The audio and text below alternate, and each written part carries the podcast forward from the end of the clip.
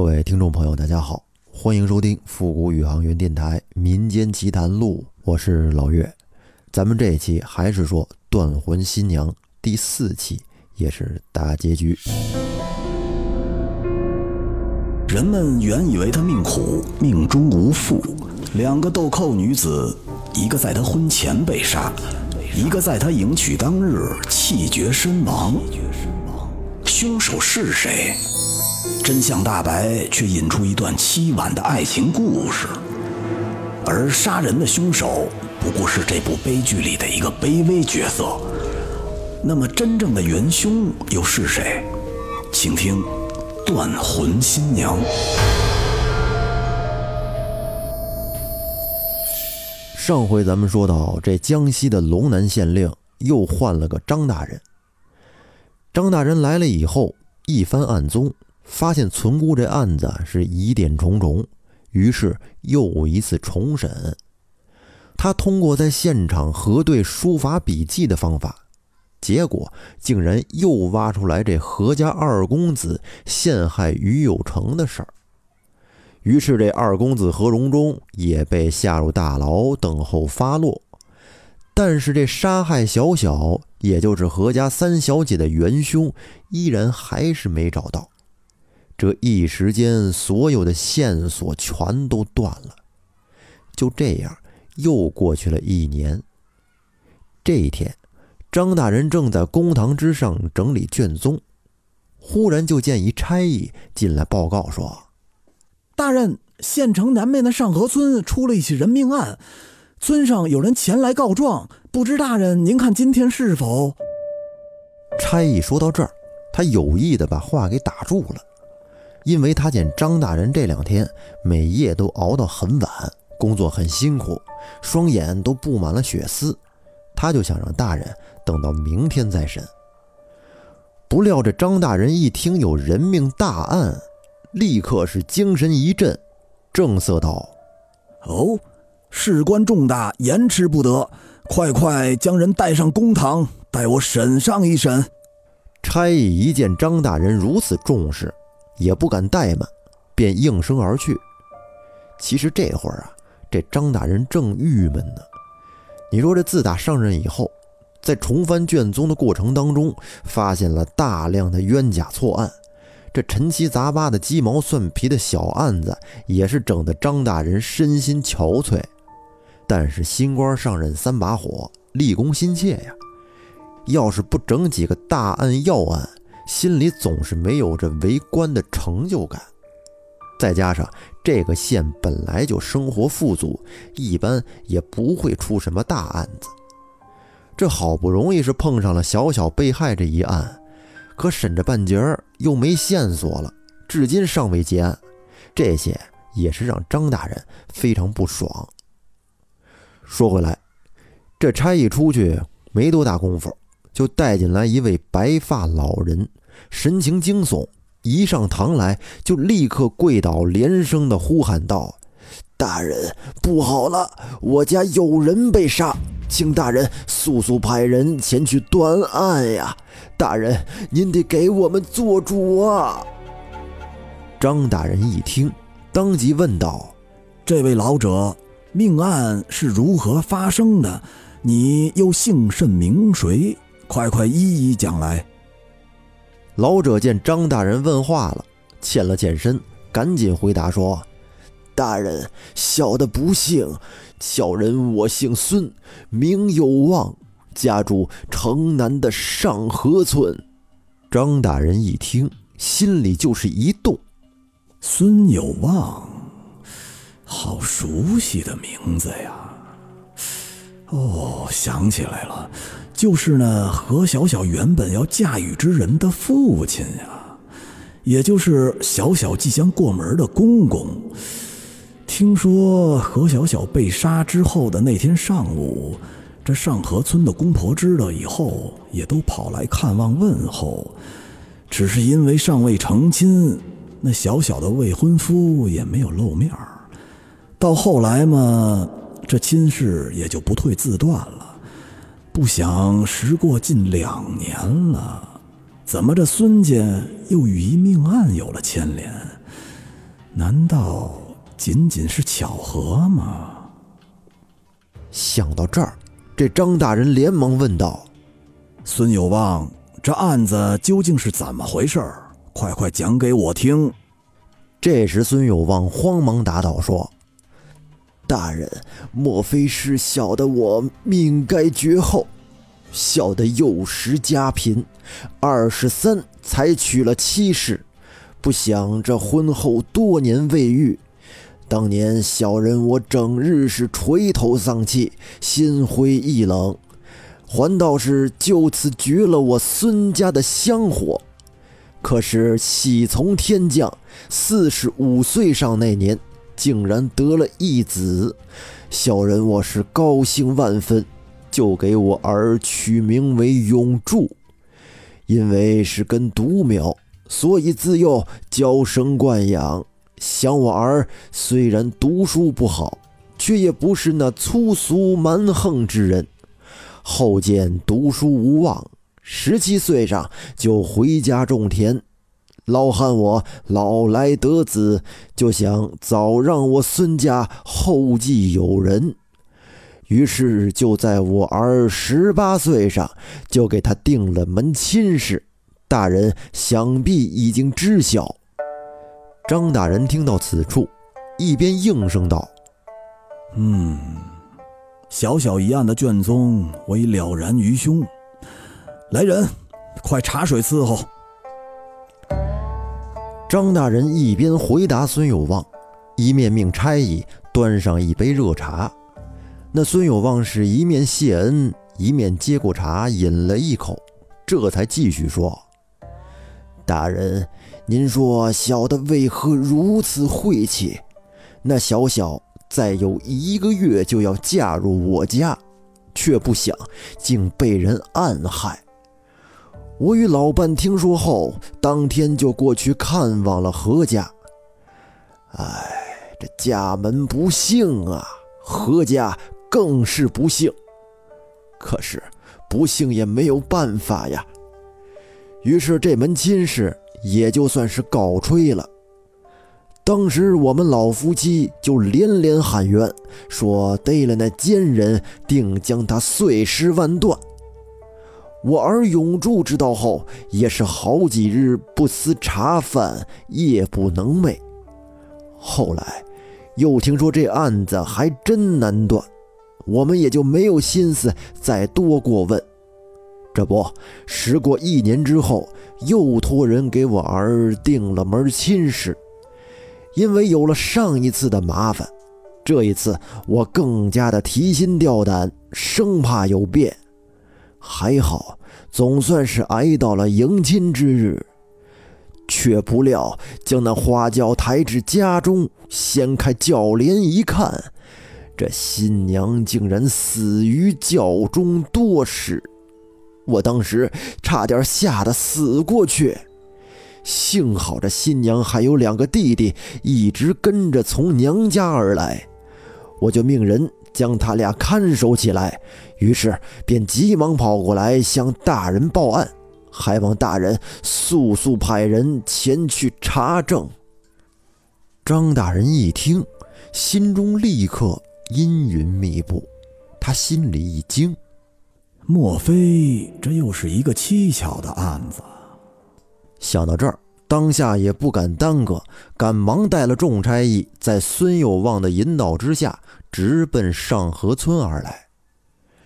等到了孙家，还没喘上几口气，就来到那花轿近前，掀帘一看，果不其然，新娘已经将死于轿中。张大人走近两步。细看那死尸的面部，就见这新娘啊，面色黑青，鼻孔微有黑血流出。于是他就断定这新娘乃是中毒身亡。那么她到底是自杀还是他杀呢？此时张大人带着疑虑，转身问孙有望：“老人家，这新娘的两个弟弟还压着吗？”孙有望赶紧回答说：“大人，就是那两个小儿。”张大人顺着孙有望指点的地方一看，就见院墙边几个强壮后生正围着两个十五六岁的孩子。于是张大人快步上前，问站在前边的那个说：“你姐姐自从订了婚之后，可否有过难过或不喜欢这门亲事的表现？”那孩子慌忙地回答说：“大人，我姐姐常说嫁鸡随鸡，嫁狗随狗。”没什么更多的想法。这会儿还没等那孩子把话说完，就听“咚”的一声，大门被人猛地撞开，就见一对老夫妻急匆匆地迈进门来，马上抢天呼地地高喊着：“女儿，女儿啊，你这是怎么了？”这夫妇俩直奔花轿而来。原来是这新娘的父母听说了女儿的死讯，立刻疯了似的跑来。众差役一看，赶紧将他们扶住。当下，孙有望命家人送来座椅和清茶。半晌过后，这老夫妻方才哭声渐止。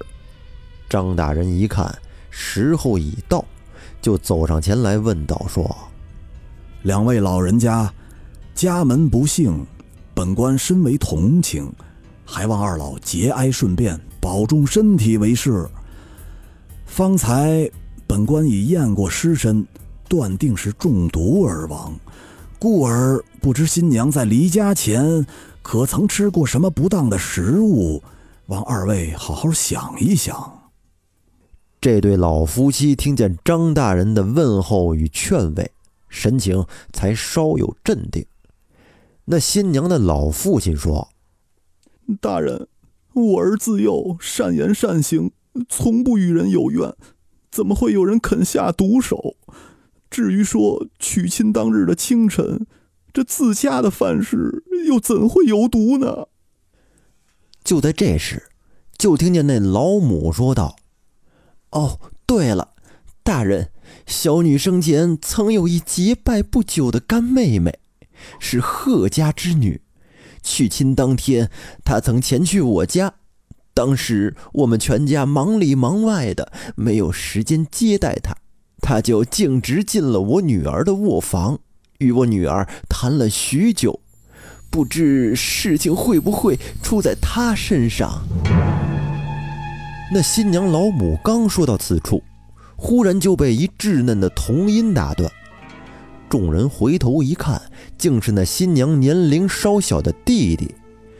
这会儿就看那孩子高声喊道：“母亲，孩儿方才想起，就是那干姐姐与我姐谈话的时候，孩儿曾去过姐姐房中，正见那干姐姐从自带的小包中取出一块年糕，说是专门做给姐姐吃的。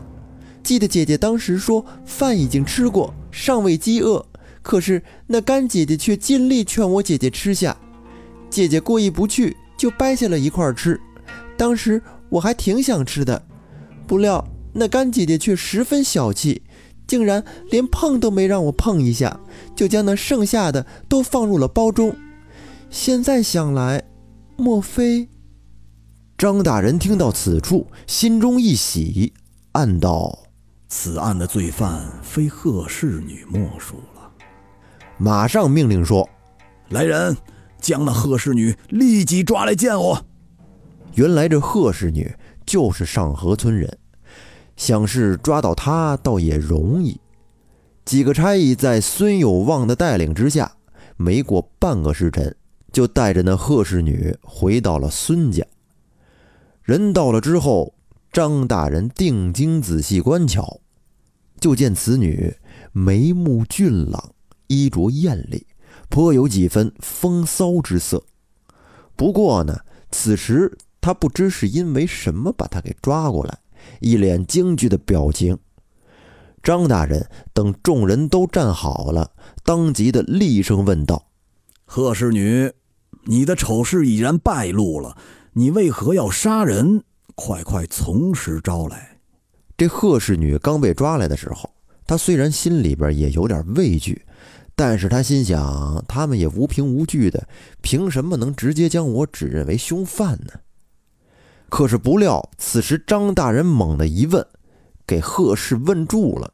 他在这一愣神的时候，便苍忙的回答说：“他他是在自己家中被人所杀，与我这小女子有何牵连？”想着贺氏女惊诧是小，张大人这一惊却是非同小可。他心中暗道：这新娘分明是活着走出家门，死于轿中，发现于公婆家，怎么他会说是死于自家？这张大人自从接了小小被杀一案之后，每日是寝食无味，案情却一点进展都没有。因此呢，这心里边始终是念念不忘。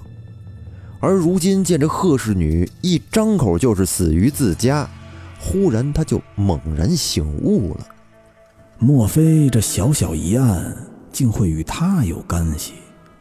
看来我当炸他一下，看他如何应对。于是神情更加的冷气逼人，怒声道：“不错。”他是在自家被人用刀所杀，不过今日我们已查得真相。无赖刁民，你枉杀人命，再不招供，本官即刻判你残酷之刑。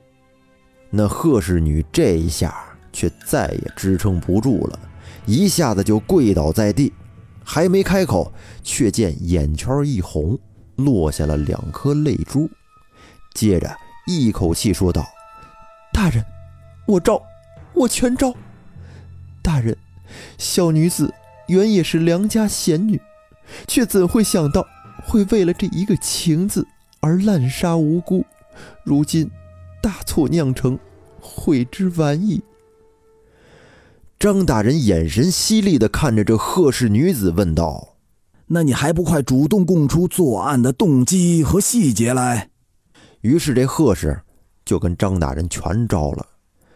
他说：“记得那是三年前的一天，他与村中的几个女伴在邻村看戏，晚上回来的时候，这个小女子无意间跟同伴走散了，一个人非常害怕。结果不想这会儿就看见前边有一个后生，哎，这走路的步伐还有力度拿捏的都非常好，进退有度，估计呀。”不是个歹人，所以呢，他就上前跟这个后生搭话。本来只是想跟他一块同行回家即可，可是不料在路上俩人这么一聊，哎，竟然是同村的。这个后生呢叫永柱，是孙家的独苗。当时贺氏女子见永柱相貌英俊，谈吐不俗，竟然心生了好感。从此以后。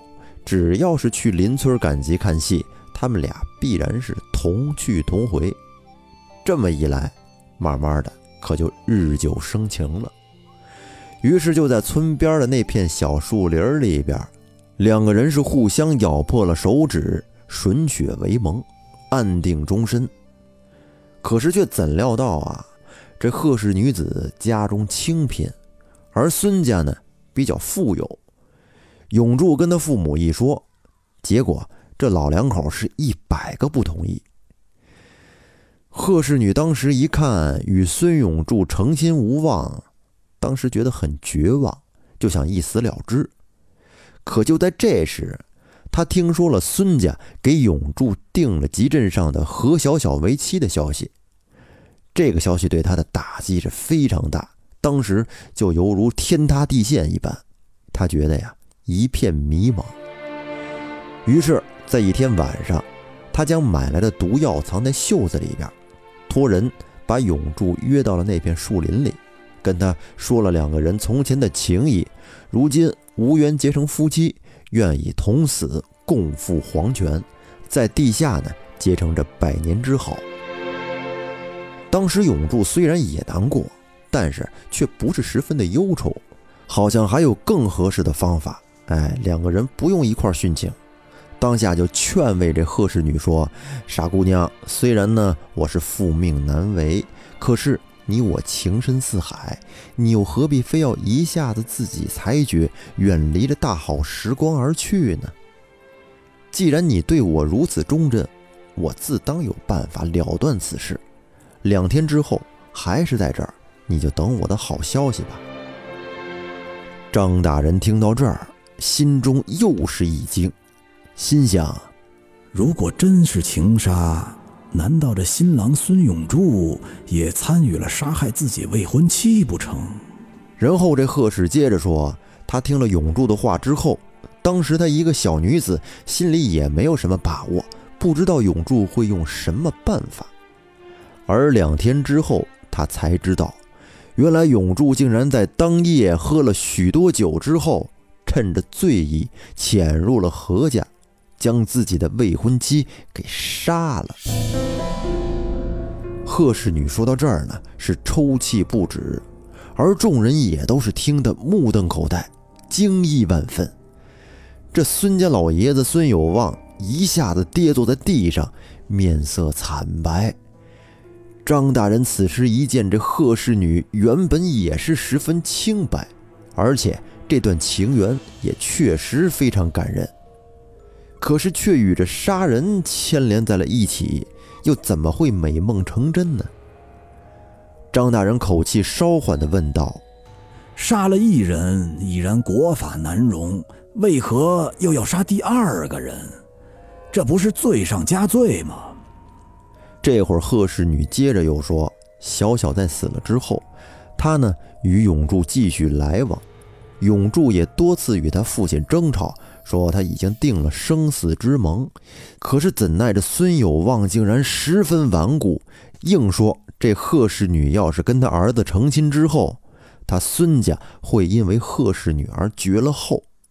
因有一次，贺氏女去孙家，孙有望看过贺氏女的面相之后。”说她命硬，会克夫克子，绝对不同意他跟永柱来往。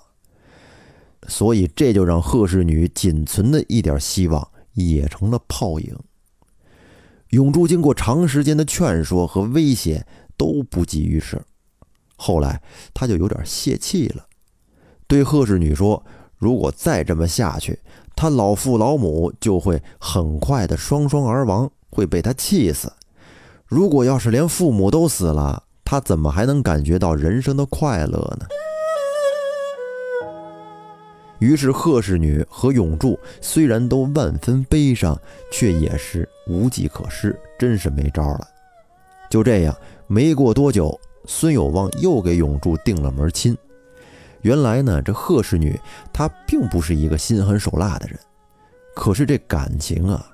投入的越多，心里的负担也就越重，终于让她无法自控了。他心里想着，上次永柱为了自己已经杀了未婚妻，犯下了国法，而这次他也要同犯此罪。如若不被发觉，他们两个还可以继续来往；如若被人查出来了，那他就跟永柱共赴黄泉。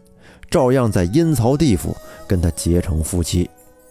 于是呢，这贺氏女就找了个机会，跟着新娘子拜了个干姐们儿，又在她成亲的当天拿了那年糕去了他们家。讲到这儿，终于这两个案子是同时真相大白。孙永柱和贺氏女因为犯了杀人罪，双双的被判了死刑。而死后呢，被合葬到了一处，这也算是有情人终成眷属吧。他们两个在阴间再续情缘去了。而那五女存姑还有丫鬟高招被张大人当即释放。当存姑知道了这个事情的经过之后，也不回她公婆家了，而是自己回到了娘家侍奉双亲，再未出嫁。而荣中呢？也因为在这个案子中的名声和所作所为，实在是抬不起头来，万分懊悔。自此也是终身再未婚娶。当然，何家发生了这样的离奇命案，这二公子的为人也是家喻户晓了，再也没有人家愿意将自己的女儿嫁给他了。最后呢，咱们再说说这五女存姑的贴身丫鬟高招。这高招在释放了之后，也了解了整个事情的前因后果，他就叹息说：“夫妻之间的情谊竟然会如此的艰难和扭曲，这情谊就是再深，又有什么意义呢？于是他发誓永不嫁人，孤老终生。哎呀，这个曲折的民间传奇案件终于告破了，但是呢，也给后人留下了很多的警醒：世间情仇，爱恨交错，因果相应，无常，但终有所报。也正所谓，人在做，天在看，不是不报，时候未到。多积善缘，坦然为人。珍惜每一份情缘，也宽容每一份孽缘。感谢您的收听，本节目由喜马拉雅独家播出。再见。